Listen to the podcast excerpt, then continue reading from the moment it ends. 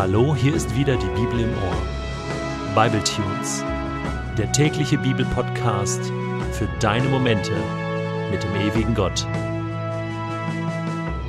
Der heutige Bibletune steht in Exodus 24, die Verse 12 bis 18 und wird gelesen aus der Hoffnung für alle.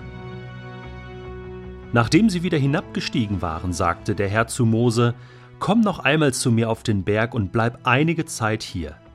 Ich will dir zwei Steintafeln geben, auf denen meine Gebote stehen.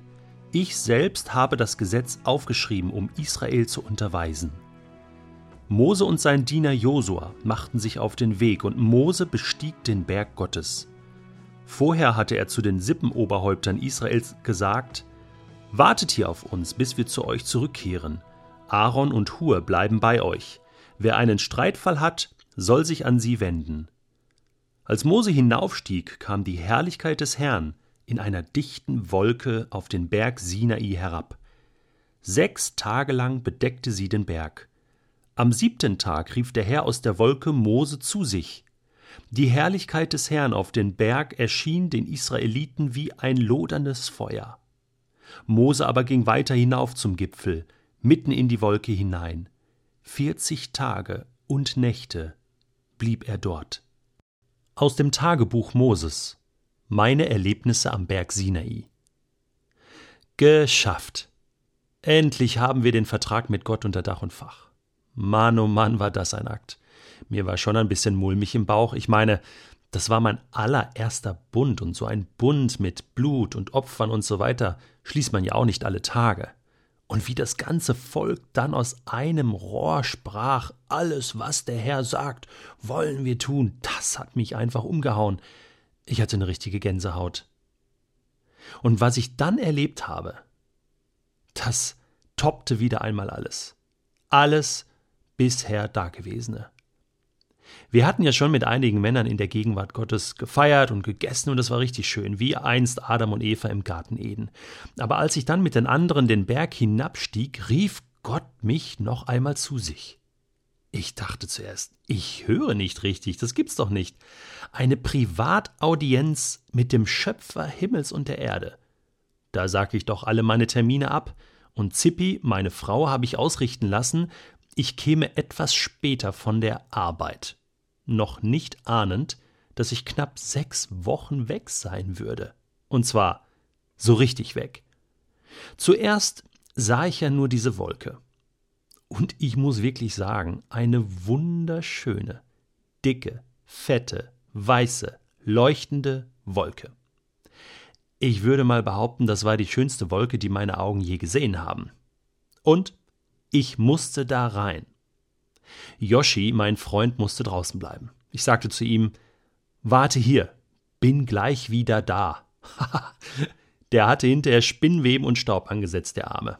Naja, ich also mitten in die Wolke rein und dann hob ich ab und völlig losgelöst von der Erde. Ja, es war, als betrete ich eine andere Welt, in einer anderen Zeit. Ich schwebte wirklich über dem Erdboden. Und hell war das da drin, meine Güte.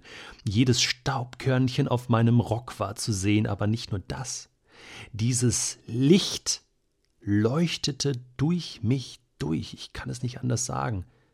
Und es war ein warmes, wunderschönes Gefühl. Alles loslassen, nichts mehr festhalten, auch nichts mehr zu verbergen. Alles ganz offen hinlegen, sich ganz öffnen. Denn was mir dann begegnete, veränderte mein Leben, weil ich dem Leben und der Liebe in Person begegnete. Wir kannten uns ja schon ganz gut, Gott und ich, aber ich hatte noch eine Menge Fragen auf dem Herzen, die ich gerne stellen wollte. Lustig war, dass Gott die Fragen schon kannte, denn er empfing mich mit den Worten Bevor du deine Fragen stellst, lieber Mose, hier die versprochenen von mir geschriebenen Steintafeln mit den Geboten für mein Volk Israel. Die nahm ich natürlich gern in Empfang, was für eine Ehre. Das gebe ich gern weiter, stammelte ich irgendwie. Ich brauchte noch etwas Zeit, um mich an meine neue Umgebung zu gewöhnen. Aber nach einiger Zeit stand für mich fest, das ist es, wofür ich lebe. Hier will ich hin. Hierfür bin ich erschaffen, hier will ich bleiben, und zwar für immer und ewig. Ganz ehrlich, ich habe nicht gemerkt, dass ich 40 Tage bei Gott war. Es kam mir vor wie ein paar Stunden. Ich habe weder geschlafen, noch getrunken, noch gegessen. Ich habe nur gelebt. Ja, das ist das richtige Wort. In Gottes Gegenwart lebst du erst so richtig auf. Das pure Glück, die vollkommene Erfüllung ewiges Leben. Klar, wir hatten auch einiges zu besprechen und ich machte mir natürlich Notizen und schrieb alles mit. Hier ist mal eine kleine Auswahl von den Themen, die wir unter vier Augen besprochen haben. Also zum Beispiel, wie fing überhaupt alles an? Wie entstand die Welt? Und bitte nicht alle wissenschaftlichen Details, sondern einen schönen Überblick über einzelne Tage. Wer waren die ersten Menschen? Wo lebten sie? Ich hörte zum ersten Mal von Adam und Eva, dem Garten Eden. Ja, und warum mussten sie sterben? Und diese Geschichte konnte ich kaum fassen. Ich musste sehr lange weinen. Ich hörte auch zum ersten Mal live von Noah und der Flut.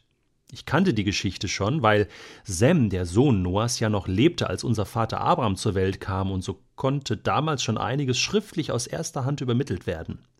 Aber so detailliert mit genauen Daten und Fakten, das hatte noch niemand bisher aufgeschrieben. Die ganze Urgeschichte war für mich der Hammer. Natürlich haben wir auch noch über vieles andere gesprochen, zum Beispiel meine Aufgaben in der Zukunft, Leitungsaufgaben im Volk Israel, der ganze Zug durch die Wüste ins verheißene Land und so weiter und so fort. Auch über den Bau der Stiftshütte. Da hat er mir dann Live-Bilder gezeigt. Wow. Konnte ich mir alles gut merken für den Bau der Stiftshütte. Aber das Allerwichtigste, was ich erlebt habe, waren nicht die Worte, sondern einfach zu sein. Bei ihm zu sein. Bei Yahweh, meinem Gott. Ich sag dir, es gibt nichts Schöneres auf diesem Planeten. Und deswegen will ich da sehr bald wieder hin das steht fest. Koste es, was es wolle. Wenn ich eine Erkenntnis mitnehmen kann von dieser ganz besonderen, außerirdischen, himmlischen Begegnung, dann diese. Ich bin von Gott geliebt. Und mehr muss ich nicht wissen.